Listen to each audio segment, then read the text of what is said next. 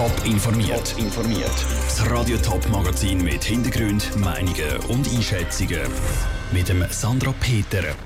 Wie Kantone, Verbände und Parteien das neue Gesetz für Cannabis-Pilotprojekt finden und ob die Behörden mit der Arbeit von Flüchtlingen in Schweizer Pflegeheimen zufrieden sind, das sind Themen im Top informiert.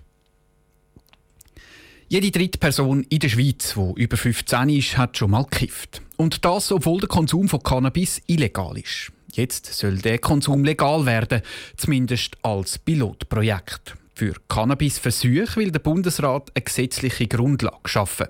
Bis heute haben sich Parteien, Kantone und andere Beteiligte zum Cannabis-Experimentierartikel äußern.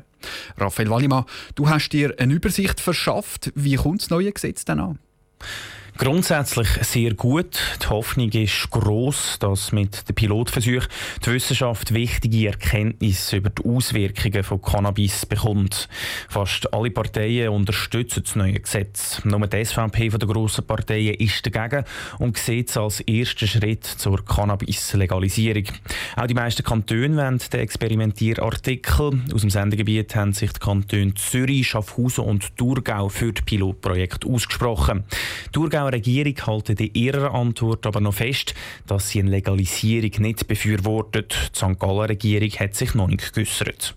Es hat aber auch diverse Verbesserungsvorschläge gegeben. Welche Themen sind denn da am meisten umstritten? Vor allem bewegt die Frage, wer bei dem Cannabis-Pilotprojekt mitmachen darf. Verschiedene Kantone geht der Gesetzesentwurf bei dieser Frage zu weit. So verlangt zum Beispiel der Kanton Zürich, dass vorbestrafte Gewalttäter nicht mitmachen dürfen, weil die eine Gefahr für die Öffentlichkeit sind. Wissenschaftler und Suchtverbände auf der anderen Seite geht der Experimentierartikel noch zu wenig weit.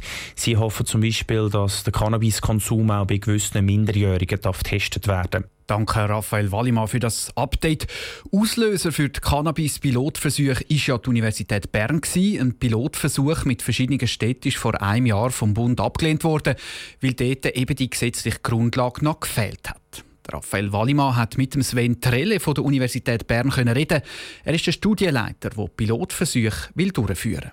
Wie stehen Sie denn zu dieser Gesetzesgrundlage, die eben der Bundesrat vorgeschlagen hat. Ist das die Gesetzesgrundlage, die es braucht für die Pilotversuche, die Sie dann eben auch würden, ähm, machen Prinzipiell begrüßen wir das Konstrukt und wie die Gesetzesvorlage formuliert wurde, was nicht heißt, dass wir nicht im Detail Änderungsvorschläge angebracht haben, jetzt im Vernehmlassungsverfahren. Aber prinzipiell finden wir das äh, eine sehr gute Vorlage, mit der wir auf jeden Fall arbeiten können.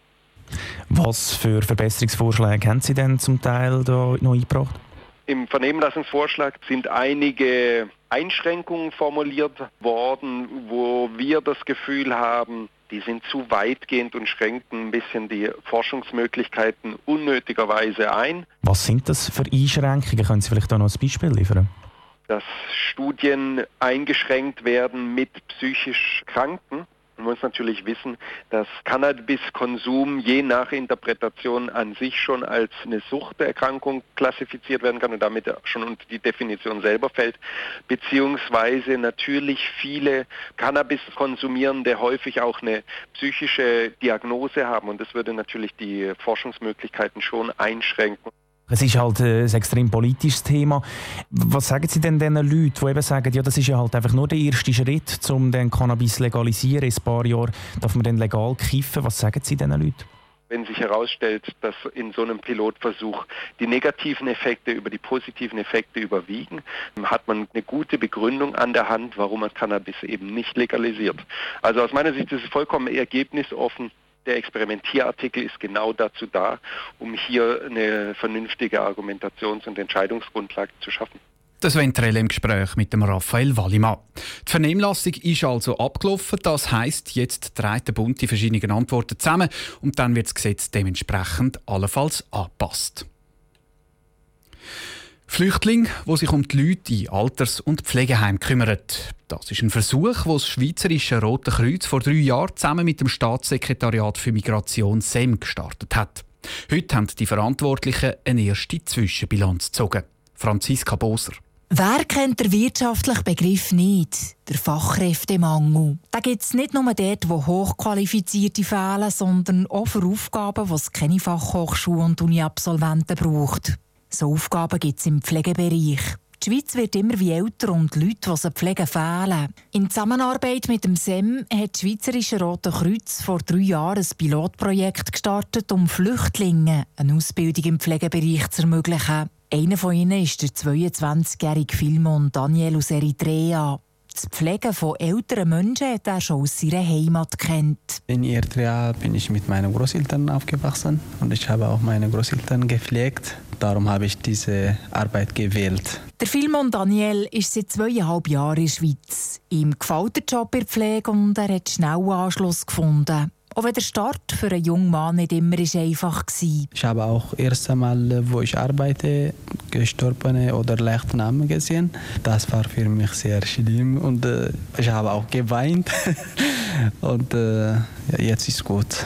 Wie fast 450 weitere Flüchtlinge hat der Filmon Daniel seine Ausbildung mittlerweile mit einem Zertifikat abschließen. Bei der Auswahl, wem die Ausbildung ermöglicht wird, hat das Rote Kreuz gute Deutschkenntnis vorausgesetzt und die auch gefördert. Mit der Sprache allein ist der Pflege aber gleich nicht gemacht, sagt Christine Kopp, stellvertretende Direktorin vom Schweizerischen Roten Kreuz. Gerade in der Pflege ist natürlich auch vieles nonverbal. Man tut sich helfen, man geht freundlich aufeinander zu, ein Lächeln.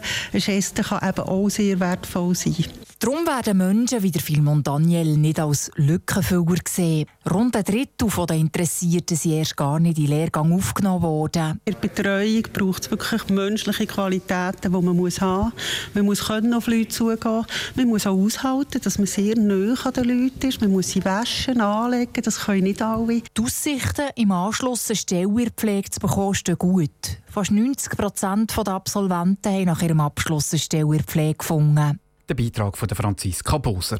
Das Rote Kreuz und SEM sehen das Projekt als einen gelungenen Versuch. Einerseits hilft es gegen den Fachkräftemangel, andererseits ermöglicht es die bessere Integration von Flüchtlingen. Top informiert, auch als Podcast. Mehr Informationen gibt es auf toponline.ch.